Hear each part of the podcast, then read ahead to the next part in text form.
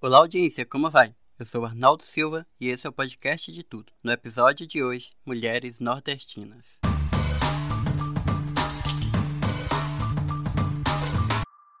Agora o podcast de tudo tem um programa bônus semanal para falar sobre obras e acontecimentos culturais. É o Resenhando. Toda sexta-feira no feed do podcast de tudo no seu tocador de podcasts favorito. Querida audiência, vocês sabem que dia é hoje e o que, que ele tem de especial? Bem, hoje é terça-feira, 8 de março de 2022 e é o Dia Internacional da Mulher. Esta data tão importante está relacionada a décadas de luta das mulheres por direitos e melhores condições de trabalho e de vida. E é claro que o podcast de tudo não poderia deixar o dia passar sem celebrar as mulheres nordestinas que fizeram história no Brasil e no mundo. Denise da Silveira, a Marta, são muitas as nordestinas que se destacaram pelo pioneirismo em suas atividades, pela coragem de estar em atividades até então restritas aos homens ou por terem lutado pelos direitos das mulheres. Elas são tantas que não cabem em nenhuma lista, mas estão todas, de alguma forma, aqui homenageadas através das nordestinas que celebraremos neste episódio. Nise da Silveira, psiquiatra lagoana, enxergou a riqueza de seres humanos que estavam no meio do caminho no meio do caminho entre o existir e a dignidade, no meio do caminho entre a loucura e a exclusão total, entre o aceitável e o abominável. Todo mundo só pensava em lobotomia, em eletrochoque para tratar pacientes psiquiátricos. Mas Nice da Silveira se rebelou contra a psiquiatria que aplicava violentos choques para ajustar pessoas e propôs um tratamento humanizado, que usava a arte para reabilitar os pacientes. Por muito tempo ela foi ridicularizada, desmoralizada e sabotada por seus pares, até que o mundo se rendeu aos seus ensinamentos que se mostraram muito mais eficazes no tratamento psiquiátrico. Esquizofrênicos marginalizados e esquecidos puderam ser autores de obras hoje expostas no Museu de Imagens do Inconsciente, no Rio de Janeiro. A arte marcou o renascimento daquelas pessoas para a sociedade. Maria Rita de Souza Brito Lopes Pontes Nasceu em Salvador, Bahia, no dia 26 de maio de 1914. Conhecida como Irmã Dulce, foi uma religiosa católica brasileira que dedicou a sua vida a ajudar os doentes, os mais pobres e necessitados. A Irmã Dulce foi beatificada pelo Papa Bento XVI em 10 de dezembro de 2010 com o título de Santa Dulce dos Pobres. A religiosa baiana foi responsabilizada por curar uma mulher considerada morta após o parto, e outro milagre envolvia a cura da visão de um músico que ficou cego por 14 anos. No Nordeste também teve a primeira mulher a participar de um bando de cangaceiros, o que abriu precedente para várias outras.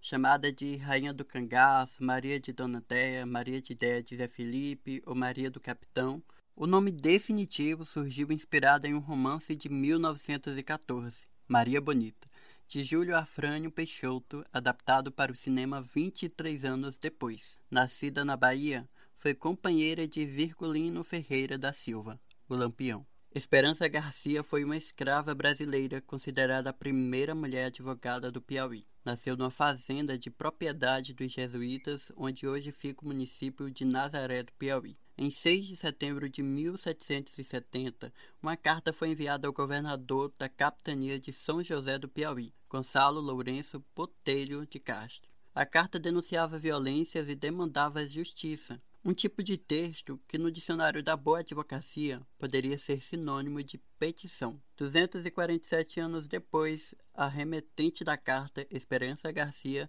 recebeu do Conselho Estadual da Ordem dos Advogados do Brasil o título simbólico de primeira mulher advogada do Piauí, a pedido da Comissão da Verdade da Escravidão Negra da OAB Piauí. Maria da Penha Maia Fernandes nasceu em Fortaleza, no Ceará. Ela é uma farmacêutica brasileira que lutou para que seu agressor viesse a ser condenado. A lei que protege mulheres vítimas da violência doméstica leva o seu nome depois de lutar por justiça por 19 anos e 6 meses. A primeira mulher a possuir uma cadeira na Academia Brasileira de Letras foi Raquel de Queiroz, em 1977. Escritora, jornalista, tradutora, dramaturga, foi a pioneira na literatura brasileira. Ela nasceu em Fortaleza, no Ceará, e ainda muito jovem, com apenas 20 anos, destaca-se através da publicação do romance O 15. Também foi a primeira a receber o Prêmio Camões, mais importante da língua portuguesa, em 1993. No país do futebol, terra de Pelé, Zico e Romário, não é um homem o mais premiado.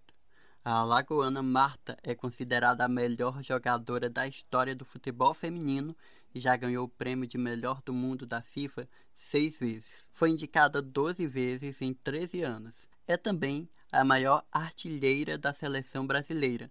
Tem mais gols com a amarelinha que o Pelé. Nascida em Dois Riachos, Alagoa, em 1986, é caçula de seis filhos criados pela mãe, depois que o pai abandonou a família. Marta só passou a frequentar a escola aos 9 anos de idade, mas aos 6 já jogava futebol em um campo improvisado debaixo de uma ponte. Em meio ao conservadorismo do sertão alagoano, ela era chamada de mulher macho pelas ruas da cidade por conta do amor pelo futebol.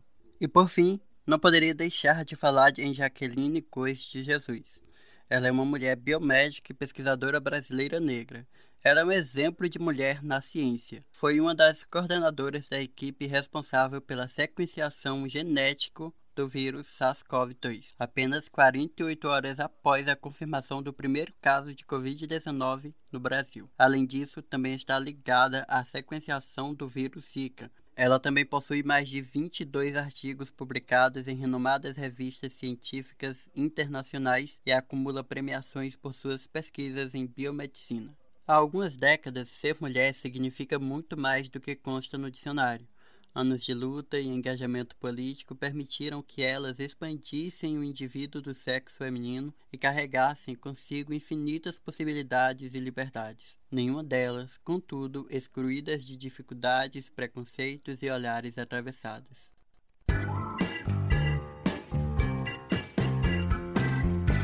Guerra na Ucrânia. A Rússia disse que interromperá ataques assim que a Ucrânia atender demandas exigidas, como mudar a Constituição e ceder territórios. Morte de Paulinha Abelha. O laudo feito após a morte da cantora foi divulgado no domingo espetacular na Record TV.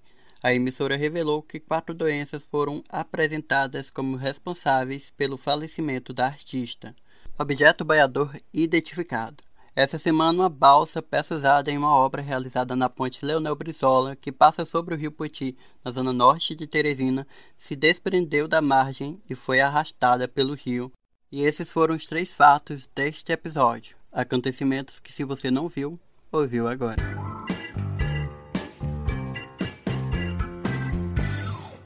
A produção deste episódio contou com referências do jornal O Globo, revista Em Voga e portal Máxima. E sem mais para o momento, nosso episódio de hoje vai ficando por aqui. Não esqueça que sexta tem resenhando e na próxima terça tem mais podcast de tudo. Siga a gente nas redes sociais no arroba podcast de tudo e até mais.